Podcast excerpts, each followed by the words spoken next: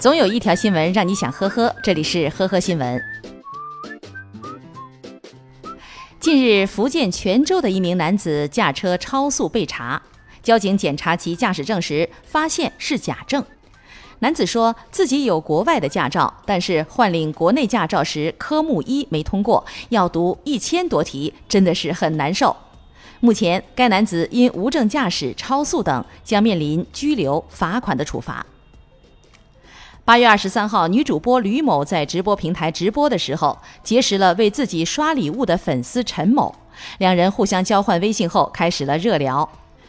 八月二十五号到八月二十七号之间，吕某在陈某各种理由的哄骗之下，向陈某转账六次，共计人民币四点八三万元。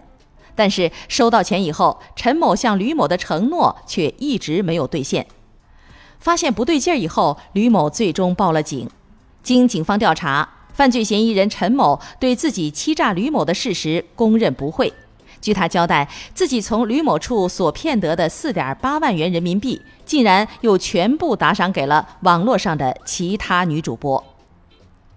近日，湖南长沙的张某帮朋友潘某代养了一条罗威纳犬。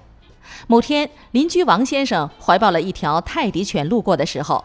罗威纳犬将王先生和泰迪犬咬伤，王先生被诊断为犬伤三级，为此花费医疗费两千多元，泰迪花费医疗费及消耗品费用近一千五百元。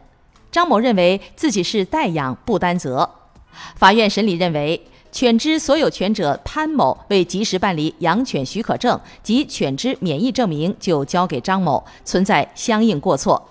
而帮朋友代养狗的张某因疏于监管，导致损害后果的发生，判决两人共同赔偿给王先生四千一百三十九点九六元。最近，南京的一位宋老太迷路的时候，遇到了热心司机朱先生亲自送她回家，可是老太太到家后却发现自己的钱包不见了，家人怀疑老太太遇上了不良司机。觉得是司机朱先生借着做好事的机会偷钱包，于是报了警。不过，警方根据监控，最终排除了朱先生的嫌疑。后来，一位市民贾先生将捡到的钱包送到派出所，钱包内工资单上的姓名正好是宋老太的。原来，老人在上朱先生的车前已经弄丢了自己的钱包。最后，宋老太的家人向好心的朱先生表达了歉意和感谢。上个月，南京的李先生去泳池游泳的时候，储物柜忘了落锁，里面价值一点一万元的苹果手机被盗。接警以后，民警通过手机定位及监控，抓获了盗窃手机的十五岁男孩和帮他销赃的父亲胡某。据了解，当天儿子听到手机铃声，又看到柜子的钥匙没拔，于是立刻打开柜门，将这部手机偷走，交给胡某。此时，作为父亲的胡某不仅没有批评教育孩子，还告诉他别声张。匆匆将手机关机以后，竟然开车带着儿子去一家餐厅大吃了一顿，以此作为奖励。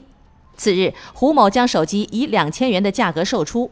目前，嫌疑人胡某被刑拘，其子因不满十八岁而免于处罚。感谢收听今天的呵呵新闻，明天再见。